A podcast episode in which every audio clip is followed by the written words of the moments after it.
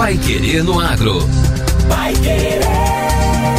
O Jornal do Agronegócio. 91,7. Bom dia, ouvintes da 91,7. Hoje eu estarei em voo solo aqui na apresentação do Pai Querer no Agro. Mas amanhã meu companheiro José Granado já estará de volta. E nós começamos hoje com uma notícia ligada ao setor de inovação.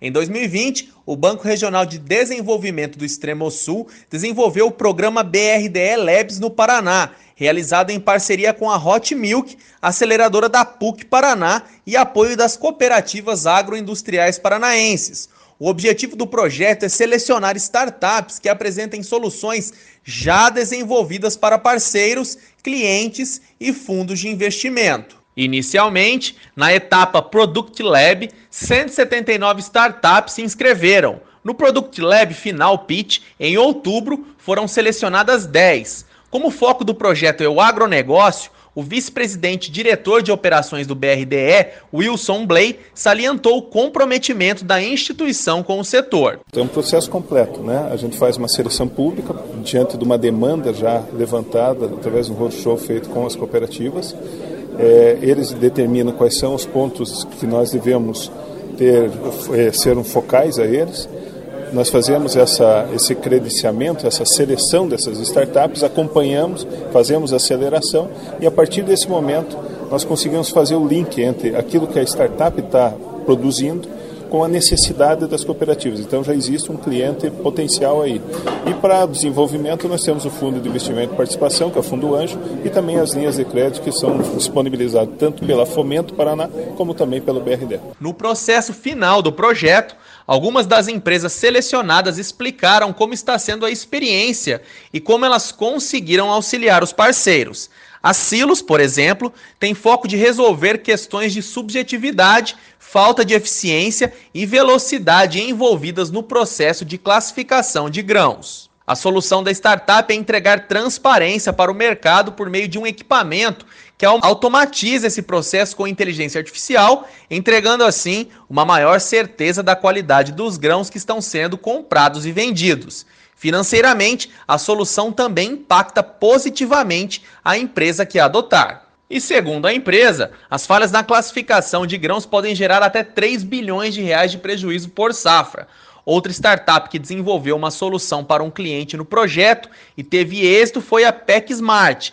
Dentro do BRDE Labs, a empresa propõe repensar a produtividade para a produção animal a partir da gestão de informação e pecuária de precisão. Isso é possível por meio do rastreio dos lotes, usando um aplicativo com documentos digitalizados com dados do lote, que inclui tudo o que aconteceu na vida do animal, ou seja, o quanto ele consumiu, qual ração, o que tinha nessa ração e o que passou pela medicação. Usar dados com os emitidos pela PecSmart podem reduzir o custo de 5 a 12 reais por animal. Vai querer no agro. O Jornal do Agronegócio.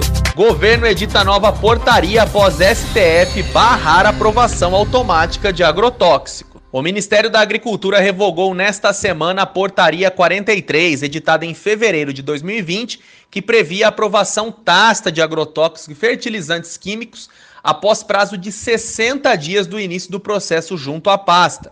A validade da medida já havia sido derrubada no ano passado por decisão do Supremo Tribunal Federal, STF. A norma foi revogada após a pasta publicar no Diário Oficial da União uma nova portaria, número 196, que define níveis de classificação de risco para as atividades que dependem de aprovação prévia e retirar da lista de aprovações tácitas aquelas relacionadas ao registro de agrotóxicos e fertilizantes. Ao contrário da portaria 43, o novo texto trata apenas dos processos de competência exclusiva da Secretaria de Defesa Agropecuária, definindo três níveis de risco para as atividades que dependem de autorização da pasta. Com isso, a Portaria 196 dispensa de aprovação prévia para o exercício de atividades classificadas como de risco 1 e permite a aprovação de forma eletrônica e imediata para aquelas classificadas como de risco 2. No caso das atividades de risco 3, a nova norma mantém prazos de aprovação tácita de 60 a 120 dias, dependendo da atividade. De acordo com o secretário de Defesa Agropecuária, José Guilherme Leal, foram avaliados 99 atos públicos de liberação de atividades econômicas dependentes de aprovação da Secretaria de Defesa Agropecuária.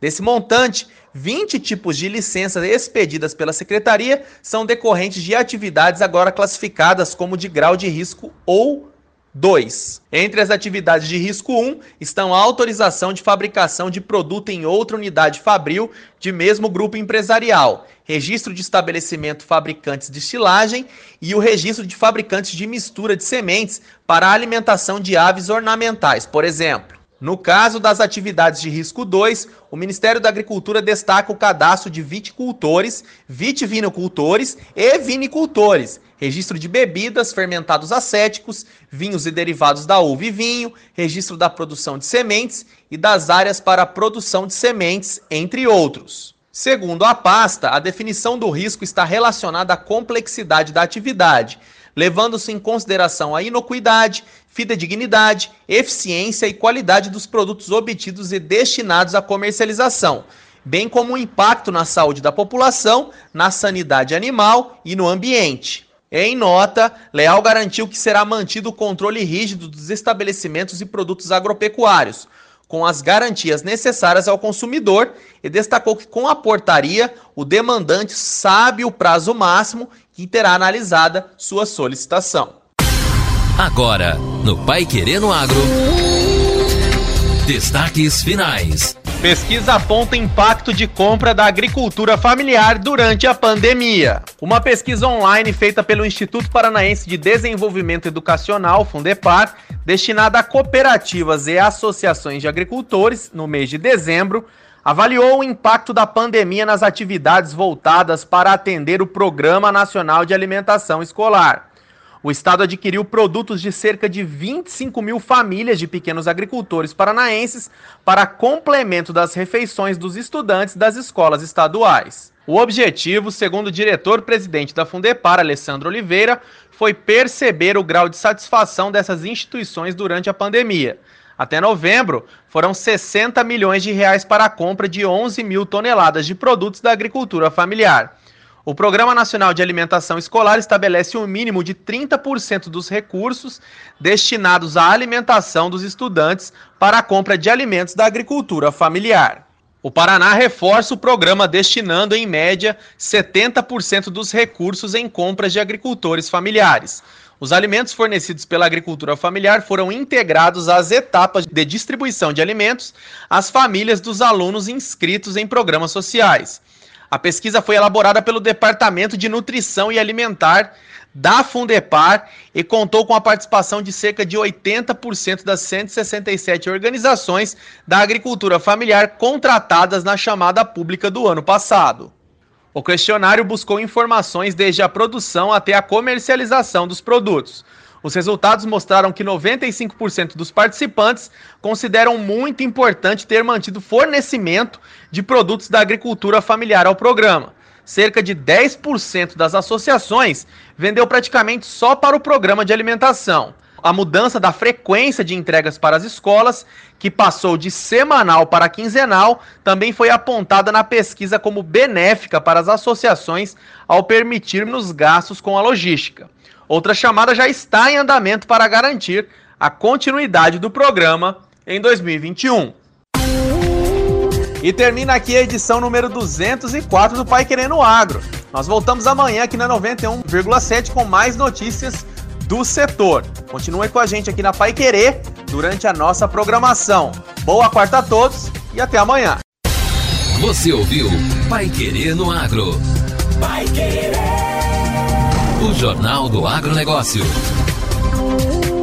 Contato com o Pai Querendo Agro pelo WhatsApp 999941110 ou por e-mail agro@paiquerer.com.br.